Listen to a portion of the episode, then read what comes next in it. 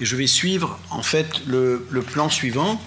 Donc effectivement, le, point de vue que j'ai, c'est un point de vue de statisticien. Je ne vais pas le dire très souvent, je pense, quoique on n'est jamais à l'abri de ce type de choses, mais effectivement, je suis un statisticien et donc le, le cœur euh, de l'activité en statistique, c'est tirer des données des choses. Donc en fait, euh, notre discipline euh, a, est depuis longtemps une discipline extrêmement visible sur le plan académique, sur le plan sociétal, finalement, c'est relativement récent. Et en fait, on le doit d'une certaine façon à la manière dont les données ont envahi le champ social et la preuve, la présence, ma présence ce soir avec ce titre-là.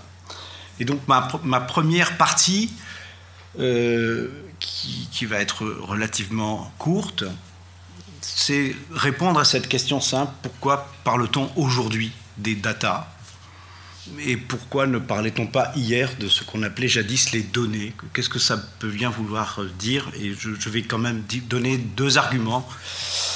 Euh, non sans avoir rappelé ce que sont les données et qu'est-ce qui change un peu la donne aujourd'hui. La deuxième partie, qui sera la plus copieuse, je prendrai plein d'exemples et de problèmes dans divers domaines pour illustrer divers types de données, divers problématiques dans lesquelles ces données de différents types sont impliquées et vous raconter un tout petit peu les difficultés, etc. J'essaierai de ne pas trop parler des algorithmes, je vais y arriver, puisque mes collègues qui, sont intervenus avant et qui interviendront après, euh, eux ont comme cahier des charges des éléments qui sont beaucoup plus reliés à ça. Donc je vais essayer de, coller le plus possible à ces aspects qui sont liés aux données, aux data. Et puis je terminerai à la, à la fin, à la toute fin de l'exposé, euh, sur euh, quelques aspects éthiques, puisque ça fait partie des questions centrales euh, sur, les, sur les données. Et puis, euh, vous, en tant que citoyen, vous êtes saisi. Euh, là, l'actualité du RGPD donne toutes les, toute sa saveur à ce type de, à ce type de questions. Donc voilà, en, quelques mots, ce, que je vais, ce que je vais raconter. Alors, avant de rentrer dans le plan, j'aimerais quand même revenir à, la base de, des choses, c'est-à-dire que rien que le fait de se poser la question des datas, pourquoi faire euh, En fait, la, manière de poser la question, il, y a un implicite euh, dans cette question. C'est que les données de jadis, on ne les recueillait pas pour rien. Et que les données étaient en fait, pour beaucoup, le fruit d'une réflexion profonde qui était liée à une problématique. Donc là, j'ai pris euh, les éléments qui sont les données euh, dans un processus qui est le processus le plus raffiné qui soit, qui aboutit à la connaissance la plus, la plus intéressante, qui est la, la, la, logique de, la découverte scientifique. Et donc, dans cette logique de découverte scientifique, vous avez à un moment, disons, de l'histoire euh, d'une discipline, une théorie dominante sur quelque chose, et puis, en fait, cette théorie permet de faire des prédictions, et puis on constate un certain nombre de distorsions entre ce que prédit euh, la théorie et ce que vous constatez d'un point de vue expérimental. Donc, on peut construire une expérience pour montrer ces différences, et puis il y a un processus qui se passe qui euh, consiste à fabriquer une nouvelle théorie qui explique les choses inexpliquées par la première. Donc d'une certaine manière, ce n'est pas une remise en cause, c'est une extension.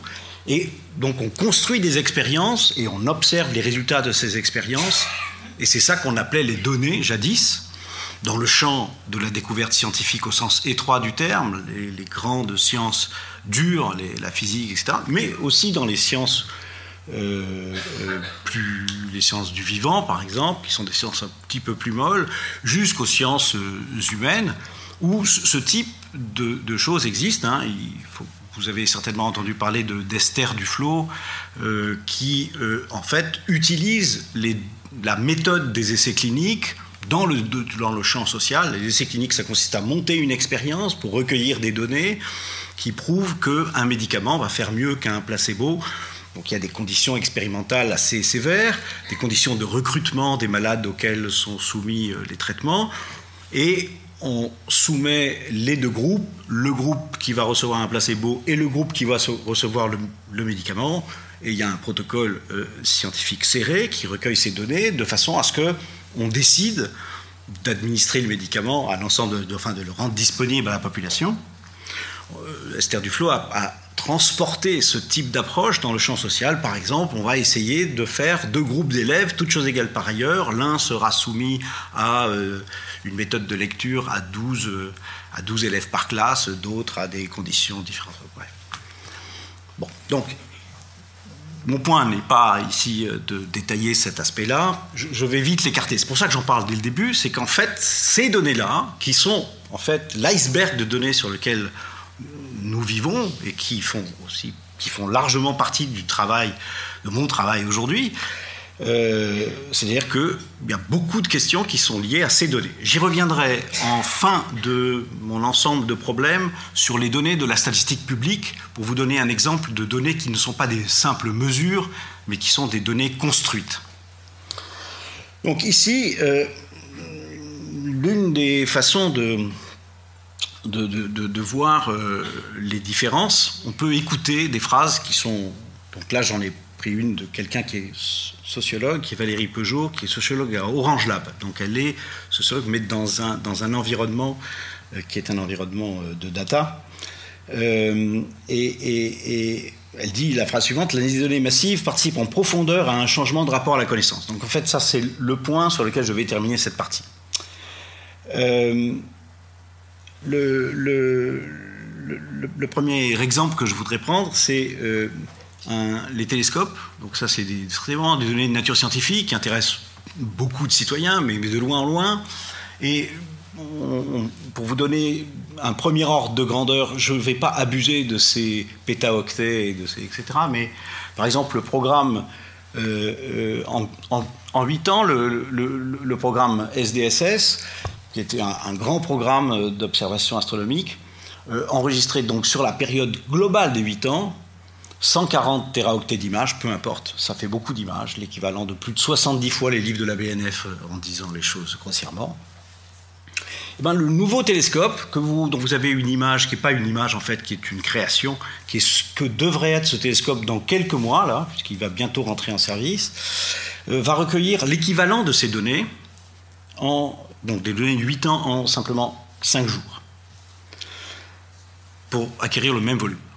Donc même dans les même dans les données classiques, euh, en fait, la croissance de le caractère massif des données euh, est, de plus en plus prononcé. Deuxième exemple, dans, la quête du, boson de Higgs, le, collisionneur euh, LHC a amassé chaque année près de 15 pétaoctets de données, l'équivalent de plus de 3 millions de DVD.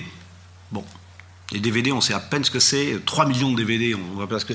Alors ça représente à peu près, si je ne me suis pas trompé, mais euh, euh, quelque chose comme une dizaine de fois la hauteur de la tour Montparnasse en DVD. Bon, je ne sais pas plus parlant, mais bref, ça fait beaucoup. Mais en fait, ce que, ce que j'ai pris ces exemples, non, pas parce qu'ils vont me servir à quoi que ce soit, ça, ça paraît énorme, et c'est énorme. Mais en fait, ça n'est rien par rapport à la profusion de données qui vont être produites par les ce qu'on appelle aujourd'hui les data. Donc c'est ça mon, deuxième point. Donc voilà quelques, quelques, quelques éléments qui nous sont fournis ici par euh, la Banque mondiale, enfin divers. Euh, donc ce que vous avez dans le, le, graphique qui est là, qui est en anglais, excusez-moi, hein, qui est le, le nombre d'individus en 2020 qui auront un téléphone mobile donc vous voyez, c'est 5,4 milliards. Donc le deuxième, c'est le nombre de gens qui auront l'électricité, 5,3 milliards. Dire qu'en 2020, il y aura plus de gens qui auront un téléphone que de gens qui auront l'électricité. Et 5,3 milliards, ça représente beaucoup de gens. La population mondiale en 2020, on estime qu'elle fera euh, à peu près un petit peu au-dessus de 7 milliards. Et parmi ces 7 milliards, il y aura un peu plus de 5 milliards d'adultes. Donc, en fait, en 2020, on considère qu'à peu près 80% des adultes au monde auront un téléphone portable. Donc, c'est des chiffres qui donnent une idée aussi c'est à la fois des choses qui vont permettre d'échanger des données, donc de recevoir de l'information, d'en émettre, etc. On peut regarder les choses sur euh, un aspect un peu euh, temporel, c'est-à-dire quelle est la croissance. Donc ici, ce que vous avez sur ce graphique, c'est le nombre d'utilisateurs de smartphones.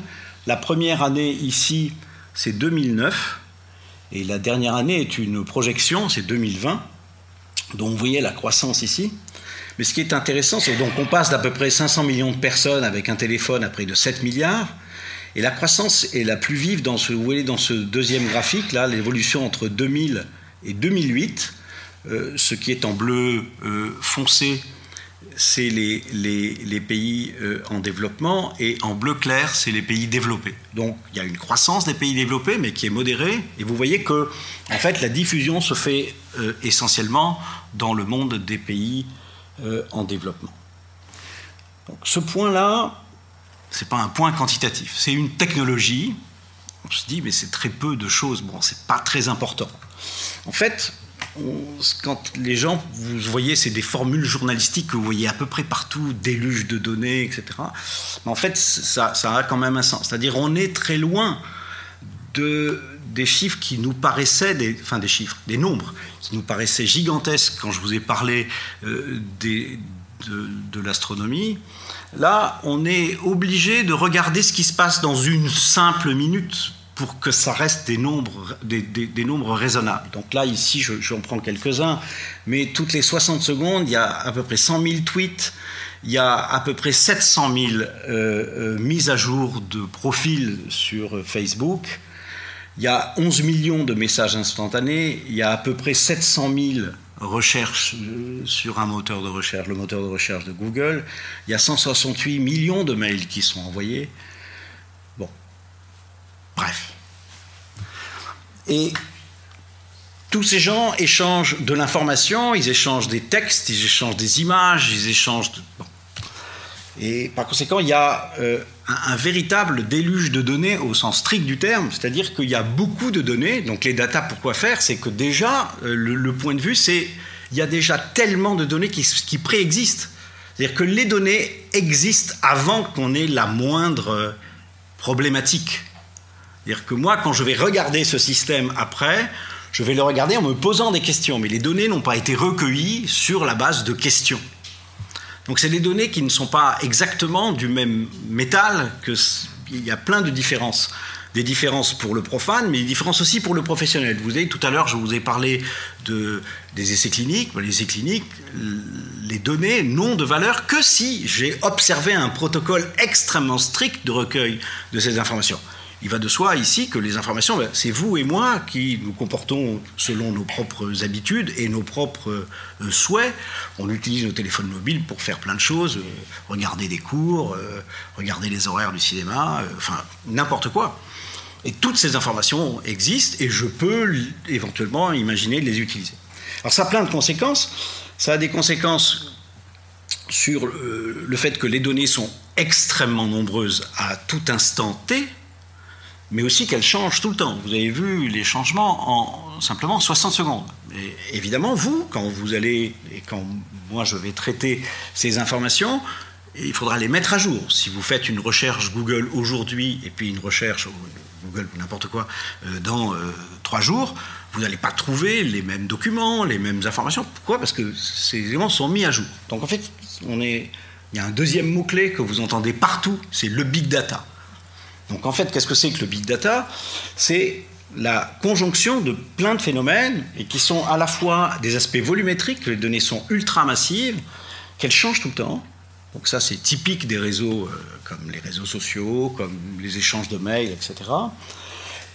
L'autre point, c'est la variété des données, c'est-à-dire qu'on échange des données qui ne sont pas, de, de, même nature, qui sont des textes, par exemple, sur des mails, qui sont des images, sur des photos, ou bien du son, ou bien euh, tous les formats de données sur lesquels vous, pouvez communiquer, que vous communiquez avec euh, vos semblables. Donc ça aboutit à une diffusion et une organisation, un stockage et des traitements de ces données qui sont des traitements longs locaux. La plupart des choses que vous utilisez Il y a 30 ans, quand vous aviez besoin d'un traitement, ben, il fallait avoir un ordinateur chez soi et faire un certain nombre de choses chez soi.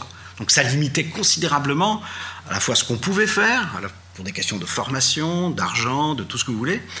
Là, finalement, les choses sont coûteuses, mais peu coûteuses, et vous pouvez faire des choses incalculables, parce que ce n'est pas vous qui les faites, en fait. C'est-à-dire qu'il y a des serveurs qui stockent vos données dans des endroits que vous ignorez, qui sont avec très grande probabilité pas en France, avec grande probabilité pas en Europe non plus. Alors il y en aura un peu en Europe. Hein, pour vous donner une petite idée, n'importe quelle donnée que vous avez sur un serveur mail est euh, en fait quintuplée, de façon que à tout instant, même en cas de panne, etc., toutes les données soient au moins tripliquées.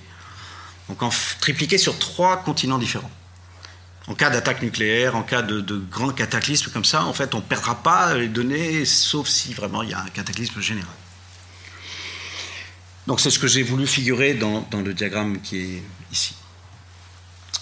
Alors, euh, naturellement, c'est cet énorme amas de données et de traitements associés à ces données, c'est des entités privées euh, qui sont en première ligne de ça. Vous les connaissez euh, naturellement toutes. Pour la première ligne, la Google, Amazon, Facebook, Apple et Microsoft, ce qu'on appelle les GAFAM. Donc ça, je ne vais pas en parler, tout le monde, tout le monde les connaît.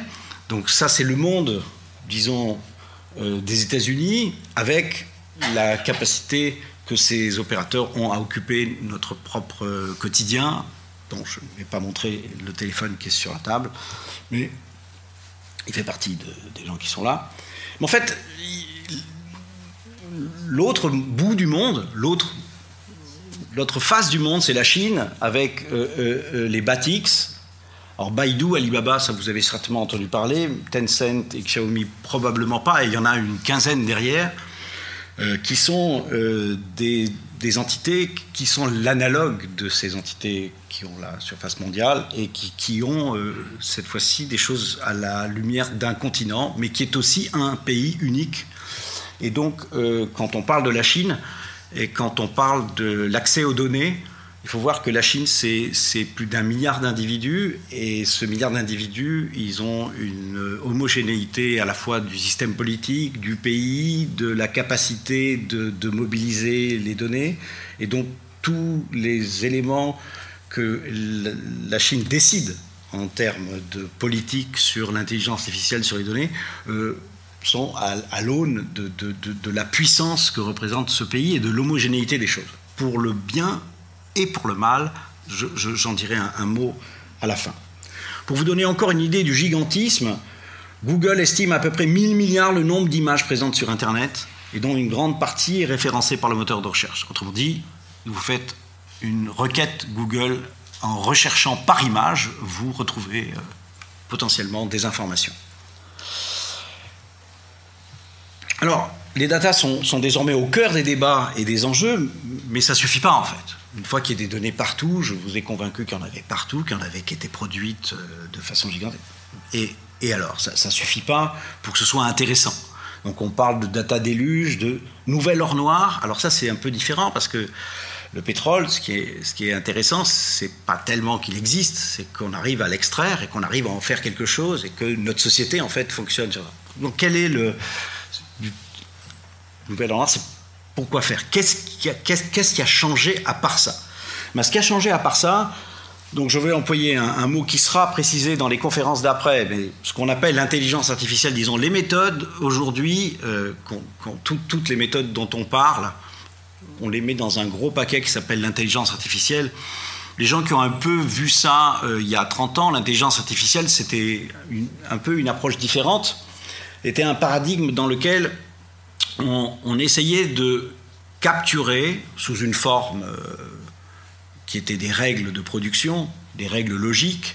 Enfin, on faisait des entretiens avec des experts et on essayait de synthétiser la connaissance d'un expert par des règles de la forme. Si un certain nombre de conditions sont vérifiées, alors telle conclusion peut être tirée. puis on enchaînait comme ça des faits qui venait de l'expérience avec ce type d'inférence et on faisait de l'inférence qui mimait euh, des sortes de raisonnements à très haut niveau et donc on avait appelé ça les systèmes experts qui étaient des machines des langages, il y avait des langages informatiques comme Prolog, etc., qui étaient euh, euh, spécialisés pour coder ce type d'information, et ça fonctionnait un peu, ça mimait un certain raisonnement. Donc vous voyez que les données, là, avaient un rôle, bien entendu, mais ce qui était le cœur de la connaissance, c'était des règles de production proches, en fait, d'un niveau d'abstraction important. Et donc c'était une vision relativement structuraliste des choses. On, essayait de comprendre un domaine et donc de le structurer en concept avec euh, un certain nombre de règles de production, etc.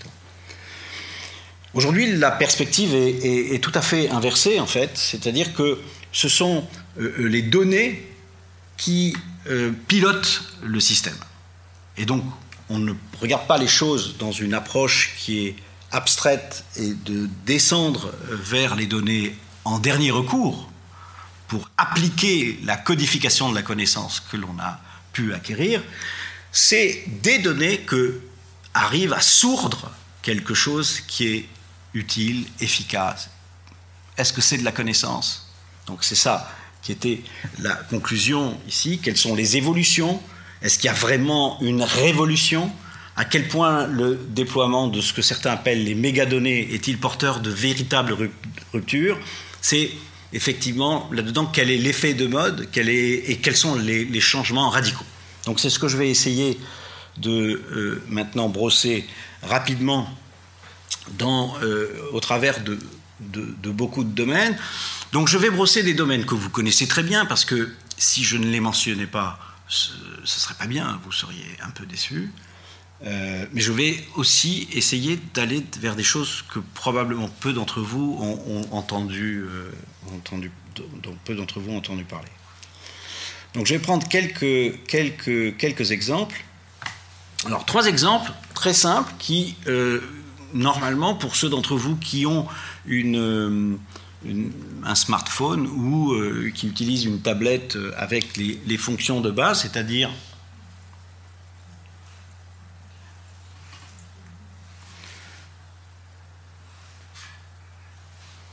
Excusez-moi. Donc ça, c'est trois exemples que, je trouve très très marquants et qui sont d'usage quotidien pour, pour beaucoup de gens. L'un est le moteur de recherche, L'autre est euh, le détecteur de, courrier indésirable, qu'on appelle spam. Et le troisième, c'est les systèmes de recommandation. Donc il y a des algorithmes différents à chaque fois. Je ne vais pas trop insister sur l'aspect algorithmique. Le moteur de recherche, l'algorithme est très simple. Il s'agit simplement d'ordonner du premier au dernier des documents par euh, une mesure de similarité de votre demande. Donc votre demande, c'est la requête, et je cherche des documents. Et je cherche des documents qui répondent au mieux à la, qui sont les plus proches de la requête, qui sont les plus similaires à la requête, et je classe tous les documents accessibles sur le web, du premier au dernier. Donc c'est de faire un tri adapté à votre demande, et donc il faut que la, le résultat soit instantané. Vous et moi, quand on fait ça. Donc vous voyez que les traitements qui sont, derrière sont assez impressionnants, puisque, puisqu'effectivement c'est instantané. Quand on, fait une requête sur un moteur de recherche, le résultat est instantané. Deuxième exemple, pour ceux d'entre vous qui avaient déjà euh, un système de messagerie il y a 10 ans, on avait plein de courriels indésirables. Aujourd'hui, il n'y en a plus en tout cas pour ceux d'entre nous qui utilisons un filtre anti-spam, un filtre anti-spam aujourd'hui euh, supprime tous les spams. Il faudra en changer. Euh, alors ça, c'est ça, c'est des, des, méthodes statistiques classiques qui sont utilisées pour faire ça. Les systèmes de recommandation, ça c'est très intéressant parce que c'est des choses qui sont nées avec les nouvelles problématiques. C'est-à-dire que les data, les nouvelles données ont donné des nouveaux problèmes scientifiques, etc. Donc, euh, qu'est-ce que c'est que les, systèmes de recommandation? C'est de faire des choses qui sont adaptées à vos goûts. Et donc, alors bien sûr, vous pouvez être un, quelqu'un qui arrive pour la première fois sur un site, vous achetez un livre sur ce site, et on va tout de suite vous proposer plusieurs livres en vous disant ben, les gens qui ont aimé le livre que vous venez d'acheter ont aussi aimé tel et tel et tel livre. Et, en fait, bon, alors c'est assez désagréable. C'est-à-dire qu'on trouve ça extrêmement agréable quand c'est le, libraire vers lequel on, va et, qui nous connaît et qui se permet ce type de privauté. Mais là qu'une machine arrive à, donner des choses finalement parfois euh, assez pertinentes, en tout cas, ça, fait partie des exemples qui aujourd'hui euh, sont de l'usage courant.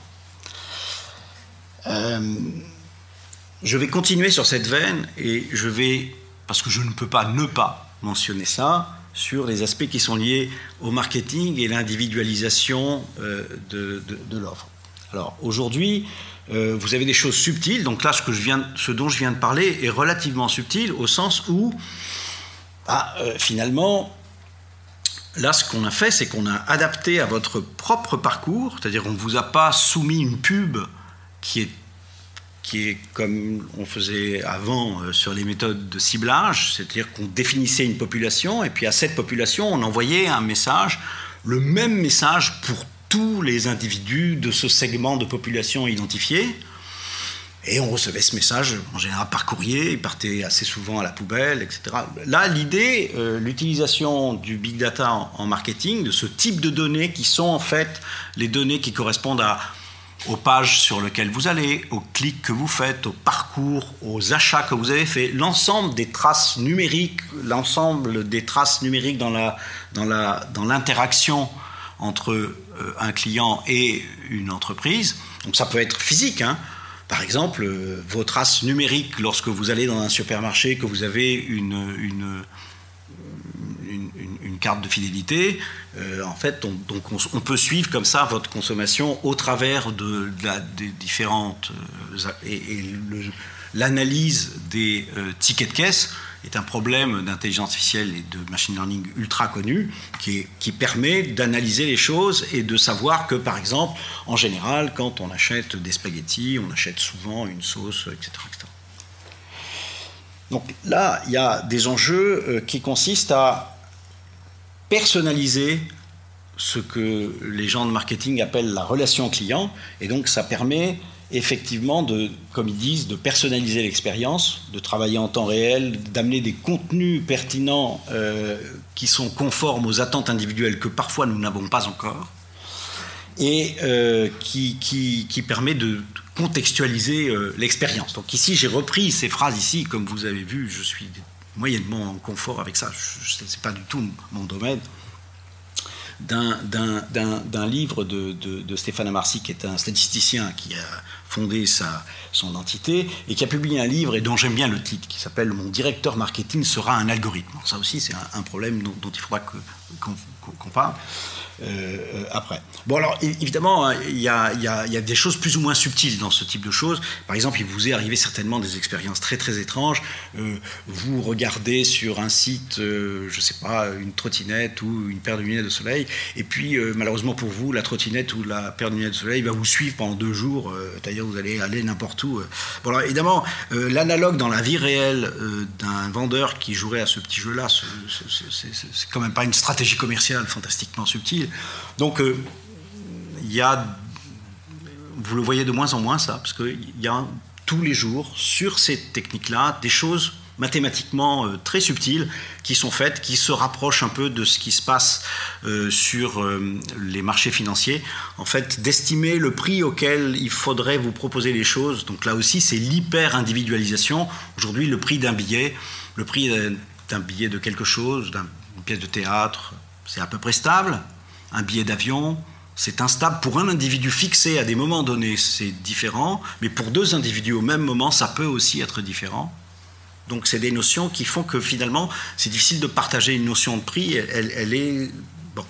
Et c'est des éléments qui interviennent qui sont rendus possibles et acceptables dans ce marché-là. Pourquoi c'est acceptable? Parce que chacun d'entre nous l'accepte, parce que de temps en temps, on bénéficie de rabais euh, considérables. Donc on est prêt à consentir cette sorte d'opacité sur les algorithmes qui sont derrière. Euh. Les données de santé, là aussi, euh, ça fait partie des, des choses qui sont classiques et dans lesquelles les données au sens premier que j'ai mentionné étaient très importantes. J'ai déjà donné quelques exemples. Donc déjà ici, j'ai rappelé simplement les éléments qui sont des bases de données publiques.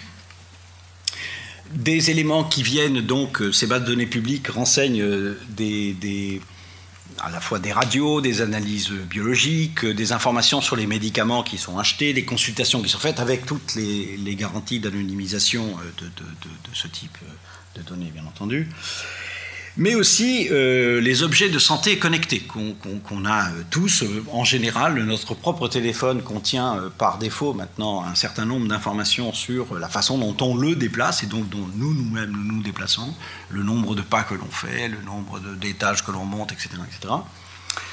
Et naturellement, donc là, on atteint des, des données qui sont à la fois très utiles, parce que ces données, si on arrive à les utiliser intelligemment, on va euh, accroître euh, la santé des gens, etc. Mais évidemment, elles sont des données sensibles. Le fait qu'on soit en bonne santé ou pas en bonne santé, si par exemple on veut contracter un prêt, si on veut euh, souscrire une assurance, il va de soi que c'est un statut qui peut jouer. Et donc la sensibilité de ces données est, considérable.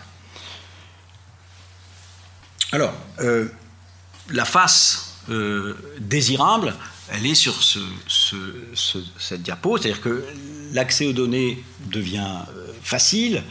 Euh, on peut transmettre, on peut faire jouer des acteurs nouveaux, des acteurs qui sont publics, des acteurs qui sont privés. Des acteurs qui sont privés, c'est par exemple des agences de médicaments, c'est par exemple, pour l'aspect public, ça peut être des universitaires qui vont travailler avec des tiers qui sont euh, les hôpitaux, on peut comme ça constituer assez facilement des cohortes de malades, c'est-à-dire des données que l'on peut extraire et qui répondent à un protocole, le biais de sélection. On essaye de l'éliminer au maximum pour avoir des données qui sont en toutes euh, choses comparables avec euh, des, des critères que l'on se donne pour essayer de nouvelles thérapeutiques, le point dont j'ai parlé tout à l'heure, et les temps d'expérimentation peuvent être ainsi extrêmement raccourcis par rapport au temps ordinaire du montage d'un essai clinique.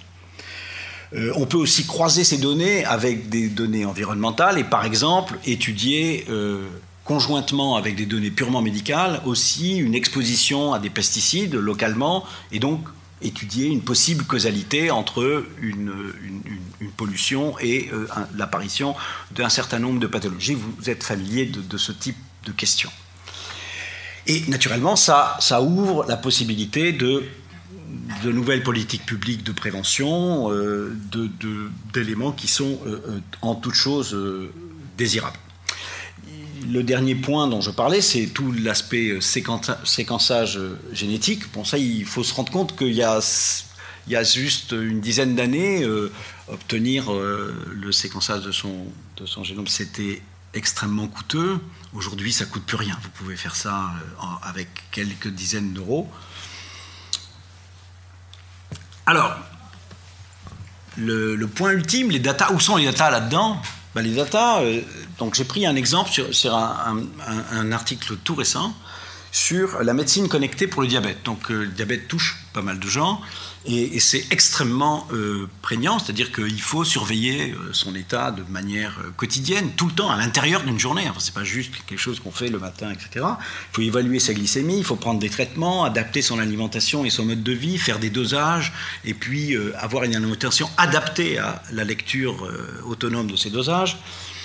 Là, on peut imaginer que euh, euh, euh, les gens soient équipés d'objets connectés qui leur, facilitent la vie, en fait. Donc, surveillent à leur place, en temps réel, de façon sans que ce soit intrusif, leur, état de santé et, les préviennent que ce serait le moment de, de prendre tel ou tel type d'aliment ou bien donc là, vous avez sur la partie euh, droite du tableau euh, des objets connectés et pas seulement des objets connectés. Hein. Par exemple, vous avez une balance connectée, ça ne veut pas dire qu'on se balade avec sa balance tout le temps, mais que euh, la balance elle-même peut être connectée. Et donc, vous montez dessus et vous avez tout de suite un suivi de l'ensemble de votre histoire, des chaussettes connectées, euh, une montre connectée, euh, des applications qui vous permettent d'accéder à, des centres de médecine, à des conseils. Vous avez des éléments qui vous permettent de directement euh, contrôler euh, votre rythme cardiaque. Euh, vous avez des lecteurs instantanés de glycémie, ça c'est fondamental. Donc ça, vous le voyez, il y a beaucoup de diabétiques qui sont équipés de ce dispositif. Des lentilles de contact connectées qui permettent directement de, de regarder les niveaux de glucose, etc. etc. Donc, ça, c'est des éléments qui sont des éléments qui permettent de faciliter la vie de gens qui sont atteints d'une maladie chronique. Et des exemples comme ça, on peut les multiplier. Donc les avantages à la fois sur la production de connaissances générales, c'est des choses accélérées, des euh, cohortes plus faciles à, à, sélectionner, donc des temps d'expérimentation des, médicaments qui sont plus courts, mais aussi une autonomie euh, recouvrée d'un certain nombre d'acteurs, etc. Un autre exemple fascinant, celui-là est un exemple fascinant, de mon point de vue, en tout cas moi il m'a fasciné, euh, c'est la traduction automatique. Donc, euh, le langage, c'est quand même quelque chose d'extrêmement troublant.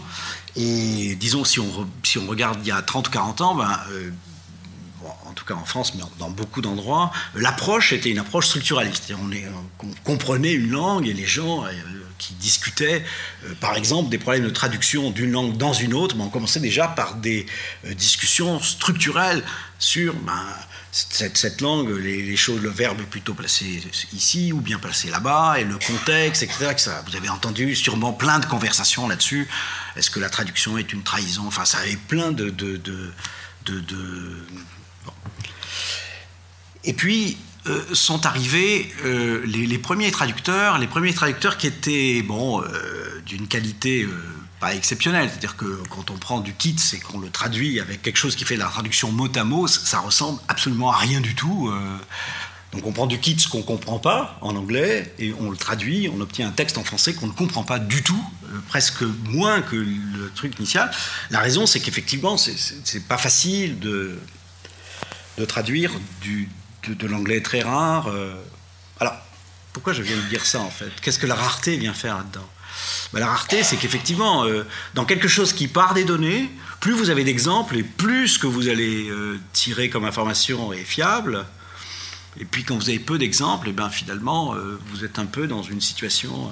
comme vous quittez la théorie, vous quittez l'approche qui consiste à dire une langue, c'est un ensemble d'objets qui sont comme ci, comme ça, et regardez l'approche de la structure de la phrase, etc., et que vous allez plus près des données, bah, on peut résoudre des problèmes que vous utilisez, que moi aussi j'utilise, c'est-à-dire vous commencez à taper quelque chose, et puis votre euh, éditeur ou votre téléphone vous soumet avec une probabilité relativement importante. Quel est le prochain mot, le deuxième prochain mot, le plus probable, le troisième prochain mot? Et vous avez pu faire l'expérience que bien souvent, dans ce, top 3 ou top 4, il y a le mot qui, vous... Et, vous avez vu que c'est en plus quelque chose qui est dynamique. C'est-à-dire qu'un mot que vous ne trouviez pas, ben, vous allez finir par le trouver. C'est-à-dire que en plus, il y a des choses qui sont adaptées à vous, adaptées à ce que vous avez fait avant, etc. Néanmoins, avec tout ça, quand vous utilisiez, euh, donc peut-être que certains d'entre vous utilisaient Google Translate ou Reverso ou je ne sais quoi, ben, en fait, c'était, c'était loin d'être parfait quand même de, de, de, de traduire une langue euh, dans une autre langue. Il fallait faire un travail après. Alors, on n'a pas résolu le problème. Mais il s'est passé quelque chose d'assez, d'assez, d'assez rigolo. D'abord parce que c'est, c'est, c'est... Donc, il y a un ouvrage dans ce, type de domaine euh, d'intelligence artificielle il y a quelque chose qui s'appelle l'apprentissage profond, en, anglais c'est le deep learning, dont vous avez peut-être entendu parler, en tout cas si vous n'en avez pas entendu, vous en entendrez parler. Euh, et il y a un livre très intéressant qui a été publié en 2016 en, particulier, l'un des auteurs est Benjo, qui est, qui est l'une des personnes. Par exemple, il, y a eu, une interview dans, Le Monde il y, a, il y, a, trois jours. Euh, donc, un livre de 800 pages, avec des choses techniques dedans, des choses qui le sont moins, etc. Et, ce livre n'est toujours pas disponible en français. Donc, c'est un problème très concret. Voilà, il y a un livre en anglais qui est disponible, qui intéresse une communauté qui est a priori très importante, mais qui est quand même une communauté scientifique, donc très étroite. Euh, comment le traduire? Bah, On peut payer des traducteurs pour traduire ça, donc très bien. Euh, le coût est trop important par rapport à, la vente possible, donc pas d'accord avec les éditeurs, etc. Et il y a euh, en fait une, société, euh, une petite société qui s'appelle Quantmetry, qui a pris langue avec une start-up allemande qui s'appelle DeepL, DeepL pour Deep Learning, mais pas du tout lié au livre, mais lié à la technique qu'ils utilisaient pour faire ça. Et peut-être que vous avez utilisé les services Internet de quelque chose qui vous donnait des traductions qui s'appelle Lingway, qui vous donnait en fait, pour un couple de langues parmi euh, sept langues, euh, tout, tout, un tas d'énoncés dans lesquels figuraient les quelques mots ou la phrase. Donc c'était un petit peu sur euh, la stratégie du, du, Ça vous donnait la meilleure paire d'énoncés. Donc c'était des vraies phrases complètes, c'était pas des mots des vraies phrases complètes dans lesquelles apparaissaient les mots, le mot ou bien les mots de, la phrase que vous avez soumise. Donc ça c'était très bien parce qu'on voyait l'usage, on voyait des exemples, des contre-exemples, des choses qui ressemblaient, des choses, on, pouvait voyager dans les acceptions. Donc c'était très très bien fait, mais évidemment ça ne traduisait pas ça vous permettait de comprendre et de faire vous-même la rectification. Donc ce que faisaient des gens, c'était d'utiliser un coup de un quelque chose un peu brutal, disons du Google Translate, puis avec un peu de Lingway, de, de, recouvrer quelque chose qui est un bon énoncé. Là, l'idée est de faire la même chose. Donc, ce qu'ils ont fait, c'est le, coup d'après.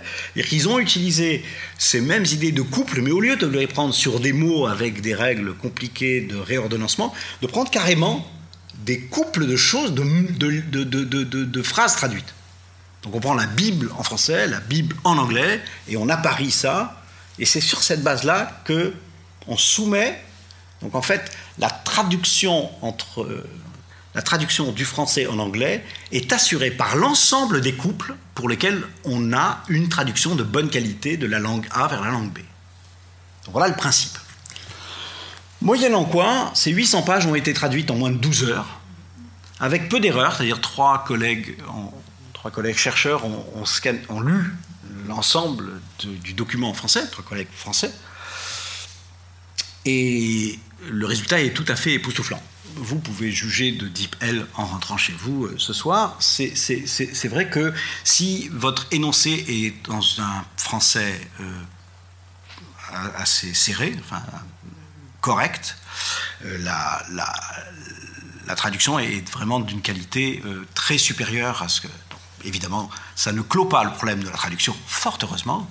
Et donc, les traducteurs ont maintenant un auxiliaire de traduction très efficace, automatique, mais naturellement, ne vous inquiétez pas, ils ont quand même du travail à faire pour, euh, pour produire des textes qui sont, pour un, un, lecteur français, du bon texte, par de la littérature, etc. Euh, un, point que je voudrais. Oula. Euh, très bien. Donc là, là je suis, je suis euh, terriblement en retard, donc je, vais essayer d'aller un, petit peu plus, un petit peu plus vite. Il y a, il y a un, point très important que, que je voudrais mentionner, c'est les données collaboratives. Donc les données collaboratives, ce sont des choses qui sont liées à donc, bien sûr, quand je m'intéresse à une forêt et je m'intéresse aux espèces qui sont dans une forêt, eh bien, je peux m'intéresser par exemple au recensement de ces espèces et de regarder quelle est la présence relative de ces espèces dans une forêt donnée, dans un espace donné. Donc je peux m'appuyer sur des données qui sont recueillies avec un protocole extrêmement euh, sévère qui sont en fait les ingénieurs des eaux et forêts qui vont parcourir selon des plans bien préétablis. On quadrille la forêt et puis ils y vont à des horaires précis, etc. Donc ça, c'est des données sous protocole, des données au sens euh, ancien du terme. Et puis il y a vous. Vous vous promenez et les données collaboratives, c'est si vous acceptez de participer à un programme euh, de partage collaboratif, vous allez accepter de vous euh, d'utiliser une application, vous voyez un oiseau, ben vous prenez une photo de cet oiseau et puis vous décrivez l'événement. Euh, il était 9h22 à tel endroit, j'ai pris cet oiseau. Ou bien euh, c'est un message textuel, j'ai vu une mésange, j'ai vu un épervier, j'ai vu je sais pas quoi. Et là, le problème, alors, naturellement, il y a des écueils à éviter. Les écueils à éviter, c'est de dire, bah, on peut donc supprimer les ingénieurs des eaux et forêts, ces gens qui ne servent plus à rien. Euh, on va se contenter d'envoyer des gens se promener, puis ou, bien, euh, ou, bien l'inverse, c'est-à-dire, mais les promeneurs en fait ne sont pas qualifiés et donc très souvent ils vont se tromper euh, sur euh, l'identification d'une espèce, sur etc. Et donc je peux négliger ça. Donc en fait le cœur du problème là pour un statisticien, mais pour vous aussi, c'est de combiner ces choses, c'est-à-dire pour arriver, par exemple des espèces très rares, les espèces très rares, c'est difficile de les observer sous protocole. Alors que euh, si on tient compte des témoignages euh, des promeneurs, eh on peut en fait avoir des informations sur les espèces très rares. Donc, la question scientifique, c'est comment est-ce que je vais m'arranger pour combiner ces informations qui sont de qualité extrêmement différentes? Et la raison euh, pour laquelle elles sont extrêmement différentes, c'est des raisons que je vous ai données, mais ça peut être encore plus donc je vais sauter cet exemple de la sismologie et je vais aller directement aux données de, qualité de l'air pour vous donner encore une autre idée. Donc là, les données qualité de l'air, on peut imaginer qu'il y a trois réseaux. Le premier réseau, donc ici, euh, c'est une carte de la, de la Normandie. Ce que vous avez comme point bleu, c'est les points de mesure dans lesquels il y a une station qui mesure euh, les concentrations, par exemple, de poussière. Donc ça, c'est les statistiques que vous avez tous les matins hein, sur les PM10 et des choses comme ça. Et ce que vous avez ici, c'est à un instant donné une image de la, de, la carte de pollution euh, de, la, de la Haute-Normandie que vous pouvez avoir euh, pour Air Paris, pour la région parisienne naturellement. Euh, plus c'est rouge, plus c'est pollué, et plus c'est vert, et plus mieux c'est. Et en fait, cette carte, cette cartographie ici est à chaque fois obtenu en fusionnant deux sources d'information. Une source d'information purement de, comme la météo, si vous voulez, ça donne une nappe faite par un modèle déterministe. En fait, c'est un modèle déterministe qui euh, simule la, dynamique des masses d'air et la dynamique des polluants et des émissions et qui donne une carte. Et cette carte est corrigée par des observations qui sont dans les points bleus. Oublions cette technique ce qui est intéressant ici, c'est que vous voyez que les points bleus, ils sont peu nombreux. Voilà, il y en a, euh, disons, une grosse euh, vingtaine euh, sur une région entière. Donc on peut se considérer que entre les choses, il n'y a pas de mesure. Donc on, interpole par un modèle, mais on n'a pas de mesure. Et donc l'idée, c'est d'accroître ces mesures. Comment on pourrait faire? Pour vous donner une idée, le réseau fixe de haute qualité, il est très épars, et chaque capteur coûte plusieurs dizaines de milliers d'euros il y a des gens qui le réétalonnent euh, régulièrement, etc., Donc ça, c'est des données sous protocole qui sont chères à obtenir, mais qui sont de grande qualité. Il y a un deuxième réseau. Alors en région parisienne, là, euh, à Paris, il y a un réseau qui est des microcapteurs qui sont sur les, euh, sur les, camionnettes d'Engie et qui, qui, se déplacent. Dans, la, dans certaines villes, c'est des réseaux fixes qui sont mis à tous les feux rouges un microcapteur, ça coûte quelques dizaines d'euros. Donc c'est très peu cher. Évidemment, l'information est de beaucoup plus faible qualité.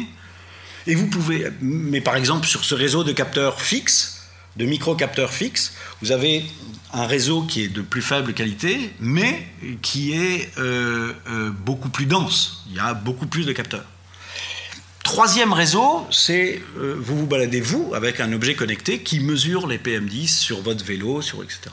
Donc ce, réseau est de basse qualité, en plus il est hétérogène, ce pas les mêmes euh, capteurs qui sont utilisés dans les divers objets connectés, mais l'enjeu scientifique, qui est ouvert, hein, c'est des points sur lesquels on travaille, c'est de fusionner ces informations, d'arriver à combiner ces données collaboratives, les données du réseau 3, celui qui est le plus à droite, avec des données euh, qui sont de plus en plus sérieuses, avec les données très sérieuses d'ici. Et donc, la question qui se posait il y a 4 ans, c'était est-ce que vraiment c'est utile? Ah, Maintenant, la question c'est c'est clair que c'est utile, et comment faire pour en tirer le plus d'informations? Euh, Les données de mobilité, euh, ça, c'est un point euh, très très important. Peut-être que je ne vais pas y passer beaucoup de temps, puisque ça, c'est une expérience, ça a révolutionné complètement les données le web 2.0, qu'est-ce que c'est? C'est non seulement vous utilisez une application, mais en utilisant cette application, vous renvoyez de l'information. Donc en fait, quand vous utilisez par exemple Waze, vous utilisez un GPS, donc comme, comme avant, qui était un GPS mort dans lequel... Mais là, en plus, il donne des informations de trafic. Ça, vous pouviez l'avoir dans un GPS avant, c'était payant, mais vous pouviez faire ça. Là, aujourd'hui, vous êtes un acteur, c'est-à-dire vous collaborer au système en communiquant vos données, c'est-à-dire que vous, on suit en fait votre trajectoire et vous faites partie des gens qui émettent un signal et qui donnent un outil pour estimer la densité du trafic quelque part. Euh, pour le vélo, vous avez la même chose. Aujourd'hui, vous avez de plus en plus de services. Alors, à Paris, vous êtes bien placé pour suivre ces évolutions-là. Vous avez vu que euh, disons, depuis le changement de Vélib, là, vous avez une flotte de deux roues de toute nature qui, sont arrivées et qui, en fait, sont des objets connectés, qui émettent de l'information avec des choses euh, euh, tout, à fait, tout à fait intéressantes, comme les applications de GeoVélo, par exemple, qui sont couplées avec OpenStreetMap, qui est quelque chose qui vous donne une cartographie. Donc ça, c'est des outils libres. Donc il y a un point que j'ai sauté ici euh, parce que j'avais pas énormément de temps, mais je vais y revenir quand même un tout petit peu là, euh, pour faire une distinction entre données ouvertes, open data, et données publiques. Alors évidemment, il y a beaucoup de données publiques qui sont ouvertes, parce que ça a été une directive de faire que les entités collectives, les collectivités territoriales rendent public aux citoyens un certain nombre de données publiques et les rendent ouvertes. Mais données publiques et données ouvertes, ce sont des choses qui sont c'est pareil. Il peut y avoir des données ouvertes qui ne sont pas publiques et, des, données publiques qui ne sont pas ouvertes. Des données publiques qui sont confidentielles parce qu'elles vous concernent, par exemple. L'INSEE ne peut pas euh, transmettre les informations publiques qu'elle a reçues lors du recensement, qui n'existent plus, mais qui. Et puis euh, des, données, euh, des données propriétaires qui sont des données recueillies par des industriels, par exemple. Un certain nombre de ces données mais des données euh, ouvertes, vous pouvez évidemment avoir des industriels qui euh, transmettent une information. L'exemple typique, c'est CityMapper. CityMapper, c'est fait avec les données que fournissent les opérateurs de transport. Et euh, vous avez aujourd'hui quelque chose que vous utilisez très probablement. CityMapper est utilisé à la surface du globe pour en fait emprunter les transports. GeoVélo, c'est CityMapper pour les gens qui utilisent un vélo. je vais aller un peu plus vite. Les villes intelligentes, je n'en parlerai pas. Euh, les données électriques, ça peut être euh, effectivement quelque chose qui, peut vous intéresser. Euh, c'est-à-dire qu'on a entendu parler, vous avez certainement entendu parler, peut-être même certains d'entre vous sont déjà équipés, je ne sais pas, de, compteurs Linky, de compteurs individuels. Donc là, on passe de quelque chose qui est, on regarde la consommation au niveau global, et puis avec les compteurs Linky, on peut avoir la consommation individuelle au niveau des, des unités d'habitation, donc des logements, des appartements, des choses comme ça. Et donc ça, ça pose toute une nouvelle catégorie de problématiques en termes de régulation du réseau, etc. Mais ça va aussi vous donner tout un tas d'avantages. En tout cas, c'est ce que les opérateurs disent. Donc par exemple, ça va vous permettre de recevoir, éventuellement, on peut vous envoyer des euh, incitations en vous disant, ben, écoutez, si vous pouvez consommer l'électricité dans l'heure qui vient, eh bien, on vous consentira tel tarif. Ou bien si vous acceptez de différer votre consommation euh, à 3 heures du matin, on vous consentira tel tarif. Pourquoi? Parce que un opérateur, son problème, c'est de servir euh, de l'électricité à la hauteur de la demande. Et parfois, on peut prévoir à court terme que la demande va être très importante, et donc on a intérêt à essayer d'inciter. Donc il y a divers dispositifs qui permettent de le faire. Donc là, il y a une interconnexion. Quand on parle de compteurs intelligents, c'est naturellement un abus de langage, c'est pas, mais c'est des compteurs communicants. C'est-à-dire que non seulement le compteur va renvoyer au producteur d'électricité combien vous avez consommé, mais il va surtout euh, lui, de son côté, être capable de vous envoyer de l'information que vous pourrez utiliser euh, pour mieux consommer sur le plan global. L'analyse et la visualisation des réseaux, ça c'est un problème passionnant. On prend les échanges de mails d'un ensemble d'utilisateurs, vous prenez des gens, ce que vous avez ici, sur euh, la droite, c'est les, les 149 employés à la tête d'Enron de, 89, de 99 à 2002. Et donc on prend tous les mails échangés par ces 149 personnes et on les analyse. Donc on emploie les techniques statistiques sur lesquelles je dis rien. Et en fait, là-dedans, on recherche les groupes de personnes qui parlent ensemble. Et de surcroît, on cherche quels sont les sujets dont parlent ces personnes. Et on, on structure comme ça cette communauté de 149 personnes, mais cette communauté peut être de 149 millions de personnes ou de 2 milliards de personnes. Et on fait des communautés de gens. Et on essaye de... Donc là, ici, les, couleurs que vous voyez, ce sont des gens qui ont à la fois des connexions entre eux et qui ont des connexions entre eux autour d'un thème majeur qui est ça. En analysant ceci, vous pouvez éventuellement vous apercevoir que des gens parlent de quelque chose. De... Donc là, c'est pour dépister des méchants. Évidemment, quand vous cherchez à dépister des méchants, vous pouvez aussi avoir ce qu'on appelle des faux positifs, c'est-à-dire des gens qui ressemblent tellement à des méchants qu'ils peuvent être pris pour des méchants, mais ils ne sont pas des méchants. Donc euh, il y a l'utilisation de ce type de technique pour euh, détecter, euh, par exemple, des potentiels attentats terroristes, des potentiels individus qui seraient identifiés comme possiblement être dans ce type de je voulais parler de l'INSEE, mais je n'ai pas le temps de le faire, donc je n'en parlerai pas. le point que je voudrais aborder dans les deux minutes qui suivent, c'est la face noire des choses, puisque là j'ai quand même eu un discours extrêmement vainqueur. Euh, et montré à quel point c'était utile à tout un tas de choses. Euh, il y a quand même des, choses qui méritent euh, qu'on s'y arrête un tout petit peu. Donc toutes les données issues des sites visités, des mails qui sont échangés, des applications, ah oui, peut-être, peut-être.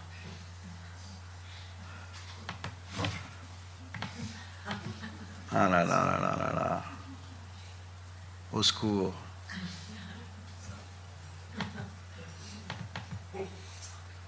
J'ai le choix entre acheter et acheter. bon, ok.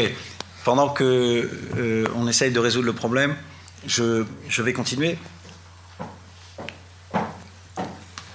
Parce que non seulement, non seulement votre activité, pendant que vous, merci, pendant que vous utilisez votre téléphone et, votre ordinateur, ben, vous recevez des informations. Là, malheureusement, je n'aurai pas le temps d'en parler, mais tout un tas d'objets connectés dans votre propre maison, en fait, n'envoient pas nécessairement aujourd'hui beaucoup d'informations. Bon, les caméras de surveillance, oui, puisque c'est vous qui les installez, euh, les alarmes, les volets, les thermostats, mais aussi les téléviseurs. Donc la plupart des téléviseurs qu'on achète aujourd'hui, en fait, sont, euh, ils sont connectés.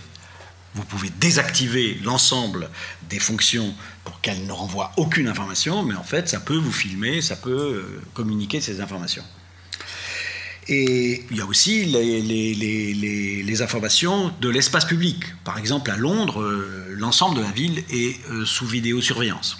Donc, il y a une expérience qui a été tentée à la BBC que j'aime bien citer, c'est il a fallu 7 minutes pour retrouver un journaliste qui se promenait dans les rues.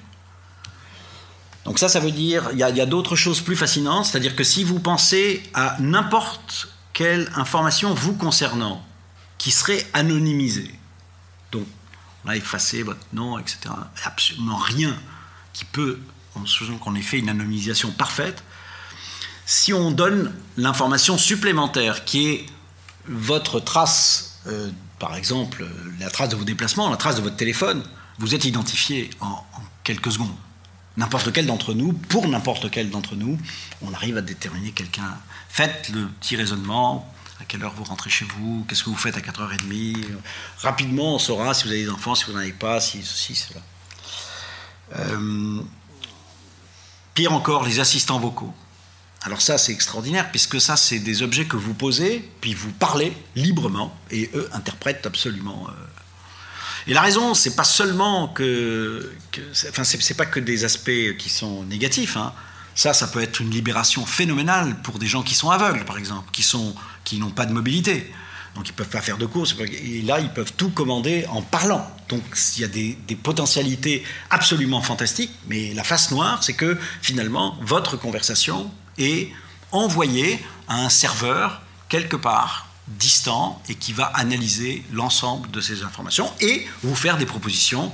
Euh, attention, vous avez un rendez-vous dans trois quarts d'heure, euh, très probablement vous allez arriver en retard, est-ce que vous voulez que j'envoie un message, blablabla, etc. Euh, le crédit social.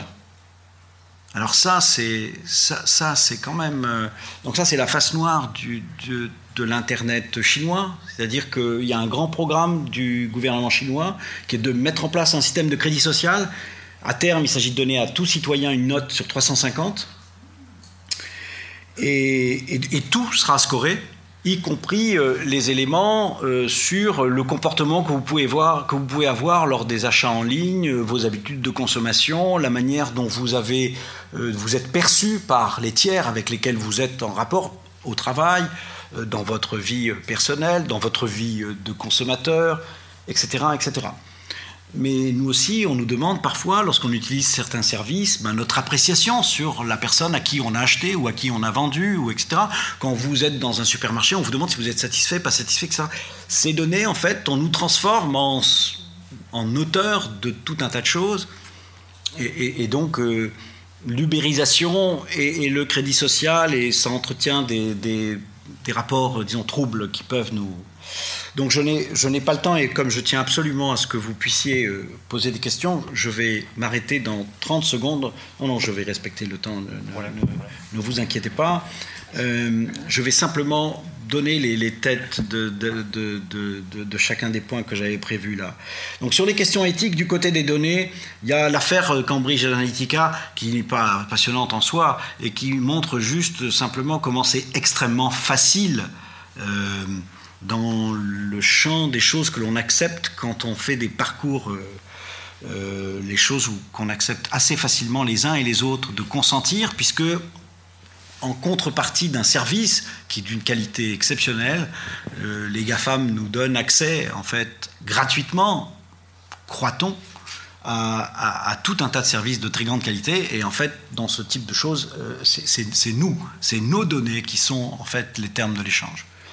Et dans Cambridge Analytica, donc là, il y a, autre chose, mais euh, bon. Le RGPD, c'est un point important parce que euh, ça n'a pas changé grand-chose. Disons, il y a des droits nouveaux comme la portabilité de, votre, de vos données, ça c'est un point très important. Mais sinon, les garanties dont nous bénéficions euh, auparavant par la CNIL étaient semblables en fait. Mais ce qui a changé, c'est la hauteur de l'amende.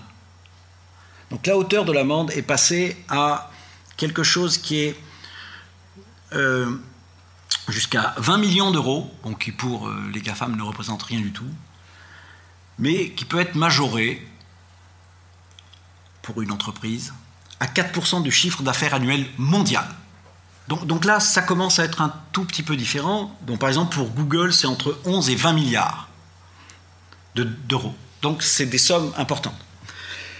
Du coup, euh, sur le RGPD, les enjeux sont, Il y a des nouveaux textes qui vont arriver, qui vont compléter le RGPD. Malheureusement, malheureusement, euh, la, noblesse des buts que l'on poursuit ne garantit pas qu'on ne soit pas condamné. Et malheureusement, la première victime du RGPD, enfin la première victime, la première euh, entité qui a été condamnée est un hôpital portugais pour une somme euh, de 400 000 euros, qui pour les GAFAM ne représente rien, mais pour un hôpital portugais, beaucoup. Euh,